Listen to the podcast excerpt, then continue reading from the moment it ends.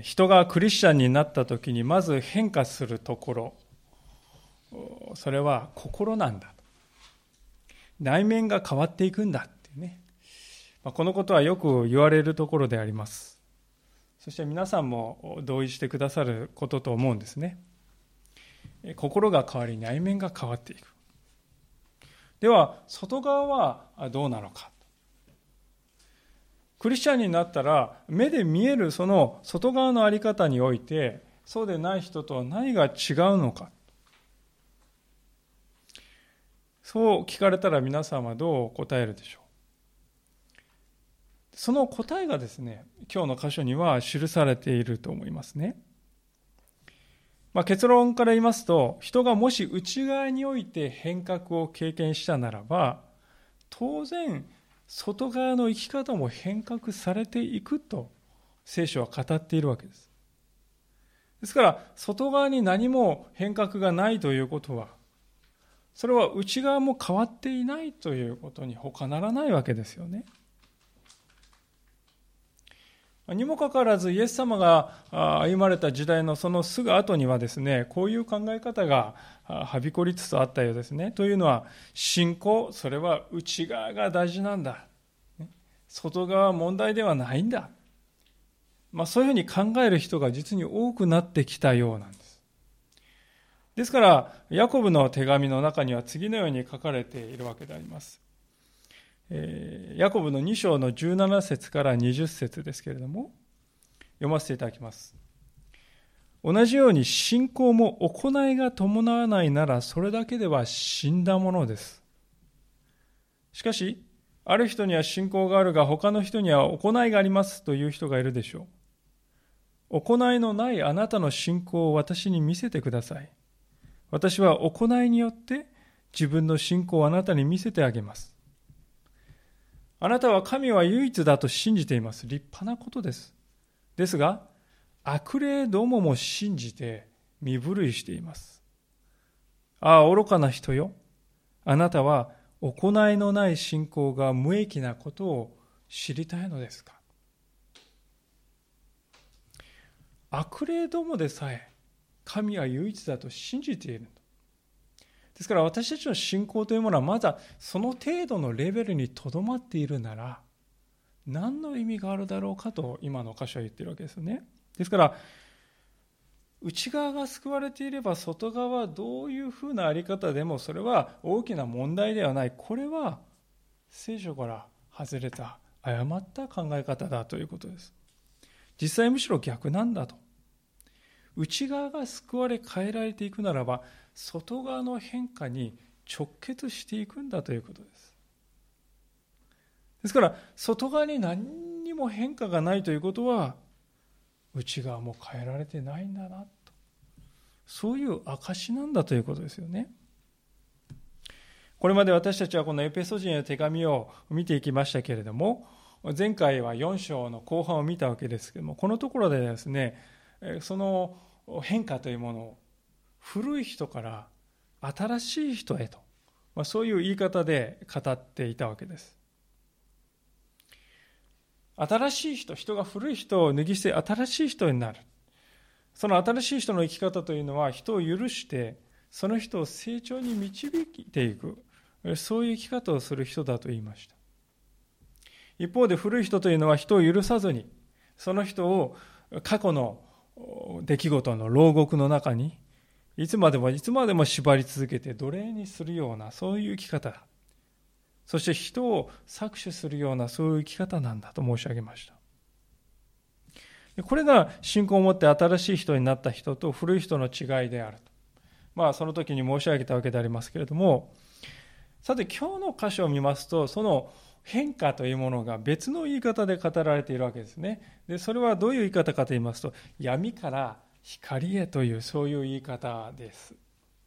闇の生き方から光の生き方へ変革する、される。それがキリストを信じるときに起こる変化だというわけですよね。じゃあその変革はどのようにして起こるのだろうかと。その鍵となる二つのことをパウロは語っております。まず第一のことを見たいわけですけれども、一節をもう一度見しますが、えーですから愛されている子供らしく神に倣うものとなりなさい。こう書いてあります。第一のことは神に習うものとなるということであります。でどういうふうにして習うかと言いますと、愛されている子供らしくとこう書いてますよね。子供というものはですね、親の真似をして物事を覚えるものですよね。まあ、例えばあの、我が家の子供が、あ子供あごめんなさい、言葉を覚えたての頃ですね、さてと、さてとってね、何回も何回も断るごとにさてと、さてとって言っているようになったわけですよね。さてとっていつ教えたかなってですね、えー、全く覚えがない。でもよくよく聞いてみると妻がですね、家事がですね、一区切りとさてと、次はさてとって言って、言ってたわけですよね。ですから、まあ、良くも悪くも子供はですね、そうやって親に似ていくものであります。ですから、親子関係が良い関係にありまして、親が良い模範を示していると、子供というのは自然にその模範に倣って成長していくことができます。でところが実際私たちのその親子関係、肉親との関係というのはですね、いろいろなこの罪とか弱さによって傷ついている。で、それで私たちはですね、えー、親としてどうやって生きたらいいかわからない。自分がその親からですね、その良き模範を示されなかったので、自分がどうやったらいいか、親として生きたらいいかわからない。迷いを感じながら子育てしているというのが、実は現実ではないかと思うんですね。で親がそのようにしてですねこう迷いの思いを抱えていますのでそういう親に育てられた子供っていうのもですねなんかこうお父さん迷っているような。ですからいつまでもこの親に模範にして生きちゃまずいな。ということで勝手にですね模範を見出してそれに習うようにですねなっていくわけですよね。でその結果しばしば後から親として、えー、こんなはずではなかったあるいは子供としてこんなはずではなかったまあ、そういうことが起こってくるわけであります。でなぜそういうことが起こるかと言いますと、私たちの誰一人ですよ。誰一人本当に模範にできる親というものを持っていないからではないでしょうか。私たちの親は皆欠陥を抱えた親たちでありました。ですから私たちは無意識のうちにその親の真似をして育ってきましたので、そのような私たちも親として欠陥を抱えているわけです。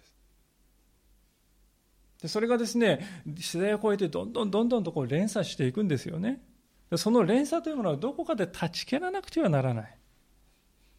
どうしたら断ち切ることができるのかと言いますと、それは私たちが本当の親に出会うこと以外にないですよね。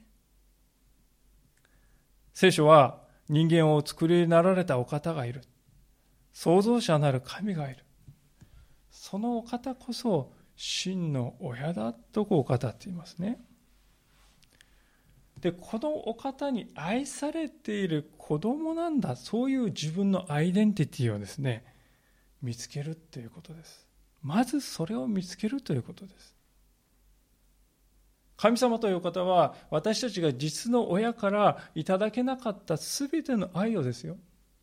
全ての愛を神様は私たちに与えてくださるんです。小さい時にですね、本当に寂しい思いしたあのことや、恥ずかしい思いしたようなことや、途方に暮れたあのこと、まあ、いろいろな経験を私たちは持っておりますけれども、その全てを神様を埋め合わせる親として、私たちの誠の親になってくださるわけですね。ですから、この方を本当に真の親として受け入れていくときに、そこに癒しが起こっていきますよね。ああ、本当にこの方が誠の親なんだということが分かると、ああ、私もこの誠の親である神様に似たものになっていきたいなと思うように、願うようになっていきます。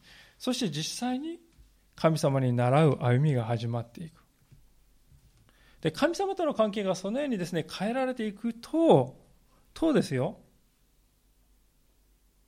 私たちの実の肉親との関係も変わっていくんですよね。逆に言いますとですね、誠の神様との親子関係を持っていないならばですね、私たちの親子関係もいつまでも変わらないままかもしれません。なぜかと言いますと、私たちが愛とは何かということを知らないからですよね。その愛とはどういう愛なのか。2節を見るとこのように書かれております。また愛のうちに歩みなさい。キリストも私たちを愛して私たちのためにご自分を神への捧げ物、また生贄とし、香ばしい香りを捧げてくださいました。まあ、この箇所を見ますと、愛のうちに歩む。それは犠牲を払うことだということが分かってくると思うんですね。昔、イスラエルの国ではですね、罪を許されるためにどうしたかというと、身代わりのですね、羊や牛を連れてきて、それをほふって、そしてその肉を祭壇で焼いて神様に捧げる償うということですよねそういう儀式を行っておりましたですから罪が許されるためには身代わりとなる動物の命が必要であるとこれが旧約聖書が教えているところでありましてそして神様はその焼かれた肉の匂いを嗅がれるとその時に罪は許されるのだとそう旧約聖書ははっきり書いております。まあ、旧約聖書全体がそのことを伝えるためにあると言ってもいいと思うんですね。で、イエス・キリストがなされたことはまさにそのことであります。イエス様は私たちのために自分自身を身代わりとして犠牲として捧げてくださった。イエス様は私たちの身代わりとなってくださった。なぜそんなことをするかというと、それはひとえに私たちを愛してくださったからですね。ですから、キリストの愛というのはですね、皆さん、与える愛であります。与えるということこそキリストの愛の特徴です。その愛はとどまるところを知らないんですね。命までも与えるような愛だと。ですから天国というところですね、皆さん憧れていると思いますけどですね、そういうイエス様の愛の行為がね、こう、煙として立ち上って香ばしい香りになって溢れている。それが天国というところなんだということですね。父なる神様はその天国において、天の御国において、そのような香ばしい香りを、愛の香りですね、を嗅いで、喜んでおられると。ですから、言い方を変えると、イエス・キリストの生き方っていうのはですね、天の父を喜ばせる生き方なんだ。そのことを追い求めて歩んだんだということですね。親と良い関係にあって、親から愛されて、親を本当に愛している子供というのはですね、親の喜ぶことをしようって考えていきますね。本当に良い親子関係にあるならば。それは親が喜ぶ姿を見るのが嬉しいからですよね。まあ、歪んだ親子関係の中でありますとですね、親の振り向いてもらうために親にですね、取り入ろうとする、そういう親の気に入ることをするという、そういう関係もありますが、しかしそうではなく、本当に麗しい愛の関係にあるならば、親が願うことをするのは私の喜びなんだと自然に言える。イエス様はまさにそのように父なる神様を喜ばせる生き方を追い求めた。本当の愛というのは与える愛なんだということをその生涯全体を通して私たちに示されたわけですね。ですから、この愛にあなた方も歩んでいきなさいと私たちは命じられているわけであります。まあ、さて、このようなですね、光の生き方と対照的な生き方がありますが、それが闇の生き方ですね。闇の生き方っていうのはじゃあどういうものなのかということをパウロはこれから実例を挙げて説明していくわけですけれどもこういうことです。3節をご覧ください。あなた方の間では生徒にふさわしくみだらな行いもどんな汚れもまたむさぼりも口にすることさえしてはいけません。口にすることさえしてはいけませんと書いてある。先ほど見たイエス・キリストの生き方が誠の愛だとこう考えるならば、ここに今書いてあることはですね、愛の堕落ですね。そういうふうに言った人がいました。イエス・キリストが誠の愛を示されたとすれば、ここに書いてあるのは、正反対の愛だと。確かにそうではないかと思うんです。なぜならここに書かれていることはですね、与える愛ではないですね。奪う愛であります。例えば、みだらな行いと書いてありますけれども、これは要するに平たく言いますと、自分の快楽のために他の人を犠牲にする生き方だということですよね。さまざまな生産業でありますとか、あるいはインターネット上のポルノなどを見ると、その背後にはですね、欲望の犠牲になった人たちが必ずいるわけですよね。誰かが犠牲になっている。そのことを私たちは忘れてはいけないと思うんです。あるいはまた、汚れと書いてあるこの汚れというのは神様が与えた清さを傷つけるということですね。例えば私たち結婚関係にある者が自分の体をですね、性的な汚れに引き渡したらどうなりますか？私たちの配偶者の尊厳が傷つけられるんですね。あるいはまたここに貪欲と書いてある。この貪欲というのは他人の権や物を、権利や、権利や物を奪うということです。モーセの実会を見ると、隣人の妻を欲しがることだ。それがむさぼりだと。わざわざ書いてある。もっと直接的に奪い取る行為であります。だからこのことが禁じられているわけですよね。私たちはですね、聖書を読んでいくとですね、いろいろなことがこう禁じられている場面が出てきますよね。で、ともするとですね、そういう箇所を見てですね、ダメなものはダメなんだ。理由なんかないんだ。まあ、なんかこうね、そういうふうに根拠もなく言われてるような気がして誤解してしまうことがありますけれども、それは違うということですね。明確な理由があるわけです。聖書が禁止しているその基準というのは非常に守備一貫したものがあると私は思います。ここでですね、禁じられているのは実は、誠の神である、あ、ごめんなさい、誠の親である神様から離れて、他の人に犠牲を強いる生き方なんです、これは。それが禁じられてるんですよね。イエス様は父なる神を喜ばせることを追求して生きる。生きられた。そう先ほど言いましたけれども、ここに書いてあることは完全に反対で、父なる神様を悲しませる生き方がここで追求されてしまっている。私たちクリスチャンと名が付く人々の生活の中に、父を悲しませ、他の人から奪い取る、そういう生き方があってよいだろうかと。決してそんなはずはないと思うんですね。ですから、そう考えますとですね、結局のところ、この2節との生き方と3節の生き方の中にはですね、本当にこう、鋭い3つの対立軸があるなと思うんですよね。まず第一の対立軸はですね、愛の実践に生きるのか、それとも愛の堕落に生きるのか、そういう軸であります。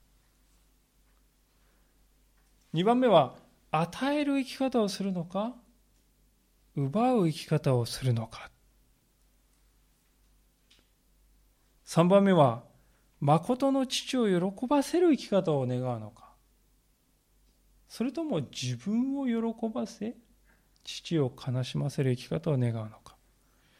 まあ、この3つのですね、本当にこの対立軸がありますね。で、今申し上げたことのいずれにおいても、前者を選ぶということが、神様私たちに願っておられることなんだということですね。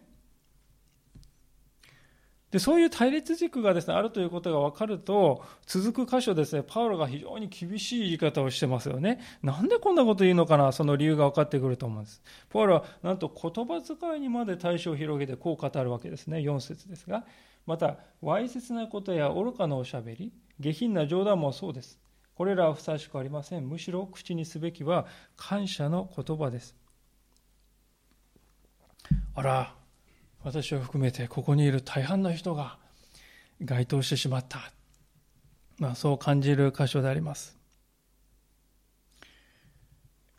えー、こういう箇所を見るとですね、私たちですね、二つの両極端のですね、反応しがちだと思うんですよね。大体です典型的なのはですね、こんな命令、これ厳しすぎますよね、どう考えても。どうせ守れっこないじゃないですか。だからこれは参考程度に考えておけばいいんですって言って、こう、スーッと流れていく生き方ですよね。まあ、それはあの言ってみれば神様の言葉を割引しているわけです、勝手に。で、もう一方はですね、あ、もうダメだ。こんな厳しい記事を適用されたら私なんか希望はない絶望だって言ってですね神様の言葉を前に絶望してしまう生き方ですよね。その両極端。結論から言いますとそのどちらの道もしてはならないということですね。私たちは神の言葉を割り引くこともあるいは神の言葉の前に絶望することもどちらもしてはならないということです。で私たちが考えるべきはなぜパウロは言葉遣いにまでこんな厳しく書いているのかなということですよね。それはなぜかというと口に出すだけで実際にしないんだったらいいんだと考えている人がクリスチャン教会の中にも大勢いたからだと思うんですよね。実際。口に出すだけであれば。実際にやらないんだったらいいんだ。これはでもナンセンスではないかと思いますね。口と心っていうのは皆さん一体ですよね。心にもないことを言ってしまうっていうよく言いますけどあるから言うんですよね。心にあるから言うわけですよ。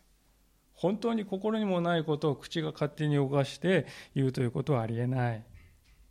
で言葉で出すということはそこの先の行動というのはもう紙一重だということを私たちは知っていくべきですね。たまたま私たちがですね、えー、庶民ではなくて権力を持った人であるとかあるいはまたお酒の力がですね入ったりとか、まあ、そういうふうなことがありますとねたちまち実際の行動として出てきますね。この12週間皆さんテレビをですねつけているとあまりにタイムリーなことが起こっておりました。政府のですね本当にこの有力な時間の方や有名な芸能人の方が言葉で足元を救われている。記憶に新しいところです。では皆さん、いきなり出てきたんでしょうか？それは。そうではないですよね。普段から心で考えているからこそ言葉がパッと出てきて、そして行動が出てきたわけですよ。ですから、パウロが口にすることさえいけませんって、いや、そんなって思いますけれどもね、その意味はですね、言葉に出さなければ心の中はいいんでしょ？そういう意味ではないっていうことですね。むしろ口にすることさえしないということは心で考えることもしないということですよ。そうでないと私たちは口をですね本当にコントロールすることはできないでしょうね。でこういう話をしますとですね、えー、クリスチャンっていうのはジョークも言わないね。あの堅物というかね、えー、そういう人なんですかね。言えないんですかねって極端な意味でまた取る方がいるわけですけどもしかしこれまでの文脈を見ればそうではないことがわかると思うんですね。確かに罪のないジョークというものもあります。与える愛から来るものがそういうものですね。一方ここで禁じられているのは与える生き方ではなくて奪う生き方から生まれるものです。つまり他の人の尊厳を傷つけたりあるいは真実の愛に歩もうとしている人を堕落させたり揶揄したり。あるいはまた自分がいかに優れているか自己満足のためにですね語られたりそういう言葉のことです。そういうものが禁じられているわけです。むしろ感謝が口から出るようにとパウロは命じていますね。なんでパウロあ感謝かっていうと感謝というのは神を喜ばせて、それを感謝された人をですね、本当に喜ばせるものですね。だから感謝するとき私たちの視線というのは神様に向かっております。ですから感謝するということはまさに与える愛の実践なんですよね。ありがとう。感謝して生きるということはまさに与える愛ですよ。ところが私たちはですね、本当に往々にしてこのようなあの性をですね、性的なことを冗談のネタにしてしまうということがあるわけですよね。ある人が性というものは神様が恵みとして与えてくださったものだと言いました。それを笑いのネタにするときに私たちは神様を与えてくださったそのものの価値を貶めることになるんだ。しかし逆に私たちが神様にそれを感謝していくならば、その価値を保ち、発展させていくことになるんだと言いました。私たちにとってですから性というものが麗しいものであり続けるためには私たちが言葉においてもですよこれは尊いものだ。その価値を認めてそれを貶めるような言葉でそれを語らない。それが大切ではないかということであります。さあここまでですね愛のこの堕落ということについて論じてきたわけですけれどもじゃあなんでですねそこまでやっぱり厳しく扱われていくのか、まあ、分かったような分からないような、まあ、一つ釈然としないという方もおられると思うんですね。で、パウロもそれを感じていると思うんです。でそれで、えー、彼はよりはっきりとその理由を述べるわけでありますが、5節ですが、このことをよく知っておきなさい。みだらなもの、汚れたもの、むさぼるものは偶像礼拝者であって、こういうものは誰もキリストと神との御国を受け継ぐことができません。みだらな行いとか汚れとかむさぼりがなぜ核も厳しく禁止されているかというとそれは偶像礼拝だからだっていうんですよねこの2つっていうのはねなかなかリンクしないんですよね偶像礼ってですね。なんかこう像を立ててねその前でこう這いつくばって拝むようなことをイメージするわけですから。なんでこれが偶像礼拝なのかなって皆さん思うと思うんですけれどもね。なんで偶像礼拝かと言いますとですね、皆さん、ここに挙げられているようなものはですね、人をどうでしょうか。神ではないものの奴隷にするんじゃないでしょうか。実際そうだと思うんですね。みだらな行いにふけっている人はですね、どうですか？自分で止められますか？止められなくなるんですよね。自己決定権というものを奪奪い取られて奴隷のような状態にされるわけですよ。あるいはまた、汚れている。汚れに身を染めている、そういう感覚を持っている人はですね、心のどこかで在籍感を感じてんですね。本当はこんなことをすべきではない、分かっちゃいるけど。その在籍感をですね、こう感じながらいつも生きているんで、それを振り払おうとしてるんですけど、消えないんですよね、在籍感っていうのは。神様は人をですね、本当にそのようなものとして作られた。人は神様の方を向いて作るよ生きるようにと作られていますから。その道から外れたことを知るとどこかで心のうずきがあるしかしそれを振り払おうとしても消えないので何とかして消そうとして新たな罪を重ねていくということになってしまいます貪欲というものは人間が奴隷にされているその最終的な状態だと思うんですよね。満足できない。次々と買い物をしたり次々と新しい人新しい人。決して終わらない。エスカレートしていきいつも乾いている。いつも満足感を持っていない。いつも空虚感を持ちながら生きている。時だけが流れている。皆さんですからこういったものはですね神ではないものの奴隷にしちゃうんですね人をね。ですから偶像礼拝だっていうんですね。神ではないもののしもべになりその前に奴隷にされているということ。だから偶像礼拝だっていうんですよね。ですから当然なことですけれどもそのような偶像礼拝者偶像礼拝者には神の国には居場所がないわけです。皆さんある王国がありましてですねその私はこの王国に入りたいんだけれどもその王は認めません。そんな人はその王国に入れないわけですよね。私たちはこの日本の国でさえこの日本の法法律そんなものは受け入れない。そういう人が入れますか？この国に。入れないわけです。まして完全な神様を前にして偶像に捕らえられしもべにされている。そのような人がどうして立つことができるだろうかありえないことだですからパウロはこのことを鋭く警告してこういうわけですね6節誰にも虚しい言葉で騙されていけませんこういう行いの上に神の怒りは不従順の子らに下るのです。ですから彼らの仲間になってはいけません。ああ、出てきた神の怒り。不人気なテーマでしょう。不人気なテーマであることは私は百も承知でありますけれども、しかしそれでもはっきりと申し上げなくてはならないですね。神様の国にはですね、堕落した愛や、愛の堕落や、あるいは二枚舌の口、そういうものは居場所がないんだということですね。それちょっと考えれば分かりますよね。皆さんがね、憧れている天国でね、卑猥な冗談がですね、飛び交っていたら、そんなところを想像できますか？みだらな行いや汚れがですね、溢れている、それが私たちの憧れている天国なんでしょうか。決してそうではないでしょうね。であるならば、そこに私も行きたいとこう願っているからには、その私たちの中にそういうものが残り続けて、あり続けていいだろうか。そうではないですよね。でこういう話をですね、えー、していきますとですね、必ずと言っていいほど出てくるのがですね、いや、またそんな馬鹿げた話聞いてんですか、あんた。ありっこないじゃないですか。まあそういうふうに馬鹿にしたり、笑い物にしたりしてくる人がですね、現れるんだと。虚しい言葉とですね、パウロが言ってますけど。神、そんなものを意識して生きてるんですか窮屈だね。神なんていないんですよ。まあ、そういうふうにですね、言って、えー、聖書の言葉を否定してくる人が必ず出るわけでありますけれども、パウロはそれを虚しい言葉だと言っています。虚しい言葉というのは、空っぽで中身がない言葉という意味ですよね。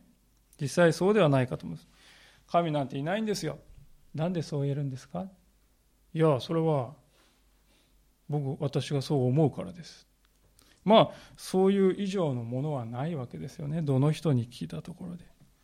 ですから、ここでパウロが言っていることはですね、そういうふうな私たちにですね、虚しい言葉を、中身のない言葉をかけて私たちをくじけさせような人が、えー、させるような人が出てくるんだけれども、そのような人は神様にお任せすればいいんだ。神様がその人を私たちに代わって怒られる。ですから私たちはいちいち目くじらを立てる必要はないんだということですね。私たちは私たちで心をしっかり神様に向けていればいいわけです。ですからその人と間には境界線をこうピリッと引いていればいい。もうあの人は神様にお任せしよう。なぜかというと結局ね、最後に誰が正しいのかを明らかにするのは誰ですか？人間ですか？そうではない。神様だからです。神様が最後には全てを明らかになさるんだから私はその神様に方を向いて生きていればいいんだ。それがねクリスチャンの神を信じて生きるっていうことだと思うんですよね。パウロはしかしそれでも7節でもう一度彼らの仲間になってはいけませんってね、えー、騙されてはいけません。仲間になってはいけませんってね。いやなんか随分偉く念入りに繰り返すなと思うかもしれませんけどね。ここまで言うっていうことはですよ。こういう人がクリスチャンの中にいるからですね。いやもう私イエス様信じますって告白しました。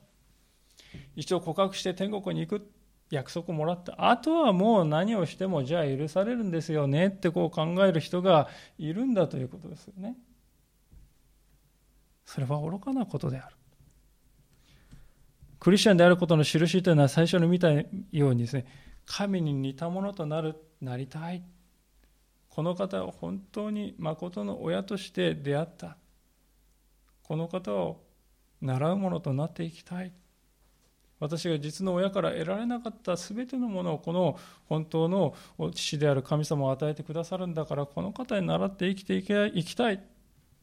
その過程においてですね本当に自分の弱いところや問題が見つかるかもしれない。そのことはいつでも悔い改めて生きていきたい。それがクリスチャンだということですよね。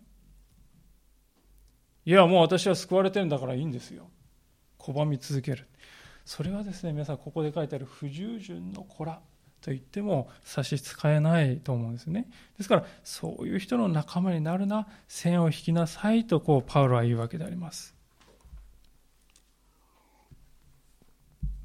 でこのような線を引くというような言い方をするとですねああクリスチャンというのはよ捨て人として生きることなんでしょうかねとこう感じる方もいるようですけれどもそういうことを言ってるんじゃないですね。むしろ逆なんです。以前の私たちはどうだったでしょうか？世の中のいろんな価値観にですねぐちゃっとこう混ざり合ってですねいるのかいないのかわからないっていうそれが私たちだったんじゃないでしょうかね。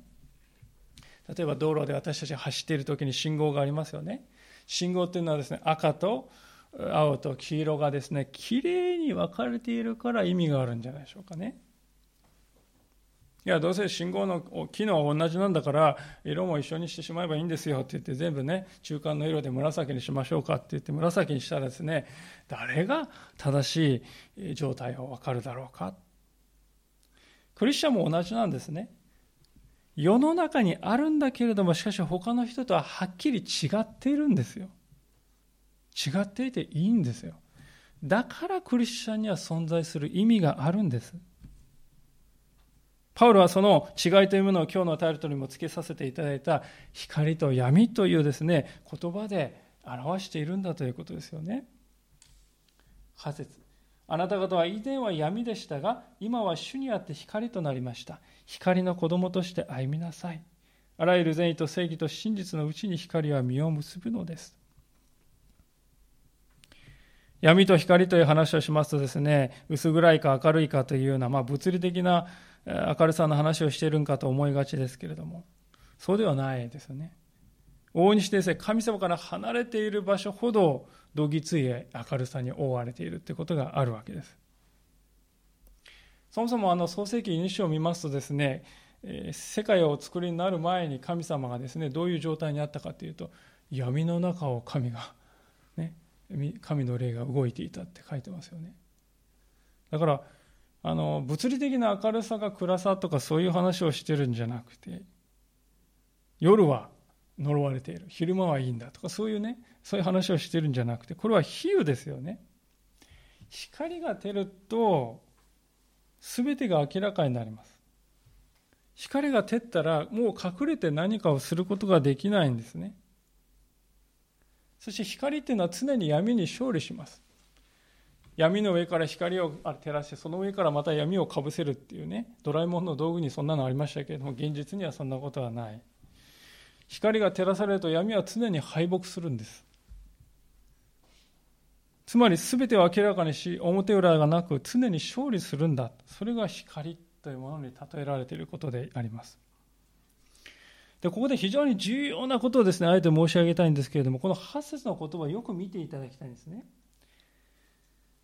あなた方は以前は闇の中にいたが、今は光の中にいるという、そういう言い方してますか？していないんです。そうではなく、あなた方は以前は闇だったと言ってます。しかし今は光になったって言ってますね。闇の中にいた光の中にいる。そうじゃなくて、あなた方は闇だったんだ。しかし今は光になった。光そのものになったって言うんですね。私たち、神を知る前の私たちは、こそが闇だったんですよ。しかし、神を信じた今私たちこそが光そのものになった。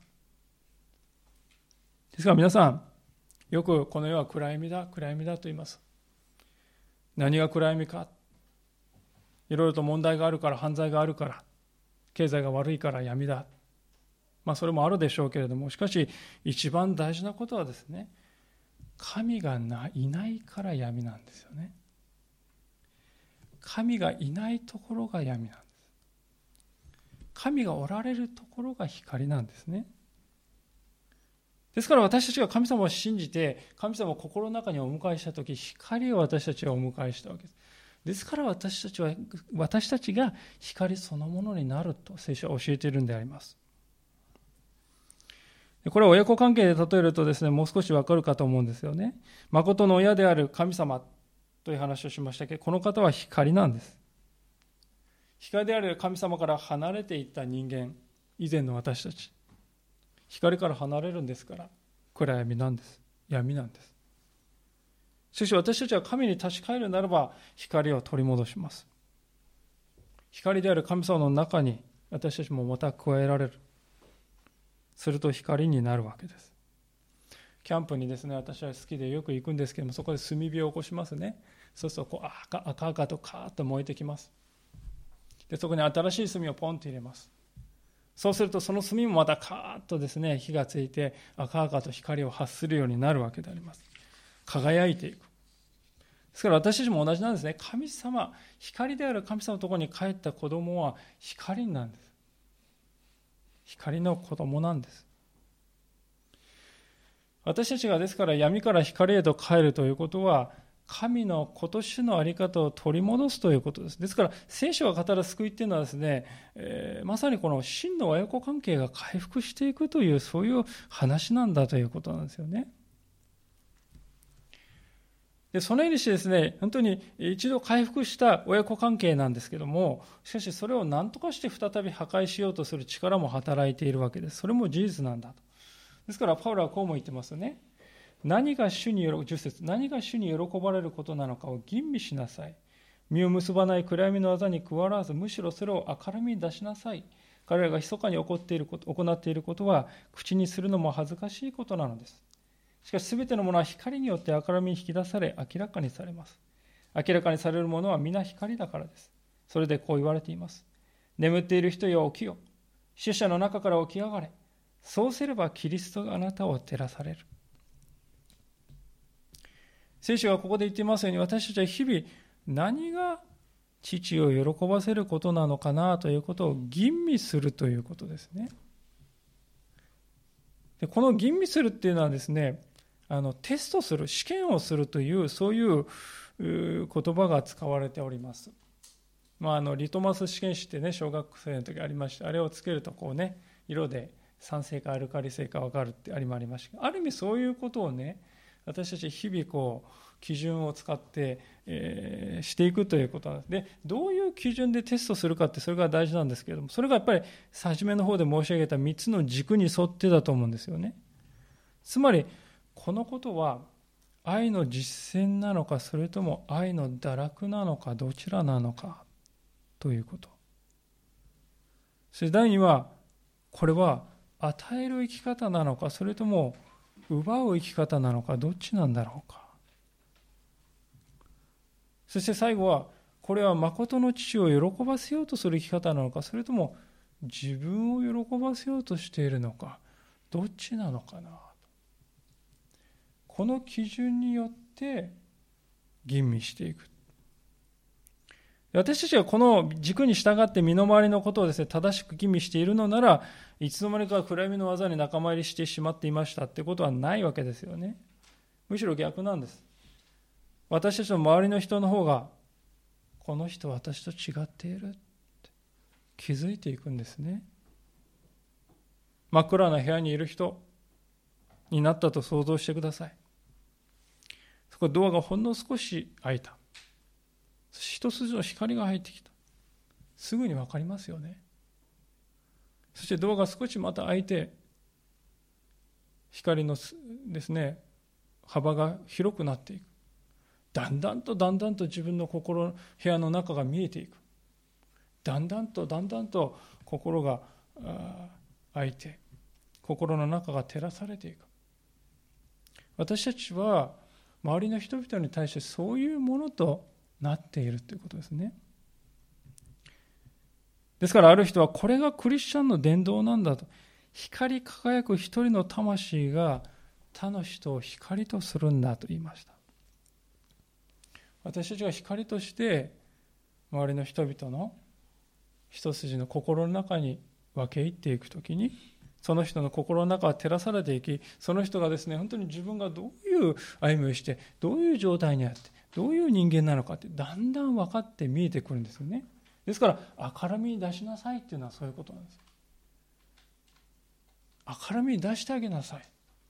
あなたが照らしてその人を明るみに出してあげなさいっていうことですね。ですから今日ぜひ覚えたいのは周りの人々にとってあの皆さんはどういう人なんでしょうかぜひそういう目を持っていただきたいんですね誠の父を持っていない人というのははためにはですね、どんなにかきらばやかな生き方生き方をしているように見えても、その中を見ると闇なんだ。神のないところが闇なんだ。しかし、神様を知らされて、光である神様をですね、信じて、私たち自身が光となった。どんなに小さいものであっても、あなたはすでに光であると聖書は言いますね。ですから、であるのなら私たちはもはや闇のように行動してはならないでしょう。結局のところそういうことが今日のところで語られていたことだと思うんです。闇の技というのは人から隠れている。そのようなものに神様に対して、あるいは人に対して知られたくない。そのような行動には決して仲間入りしないということです。確かに私たちの世の中を見ますと、私は闇の中の方が都合がいいんです。隠れている方がいいっていう人も大勢いますよね。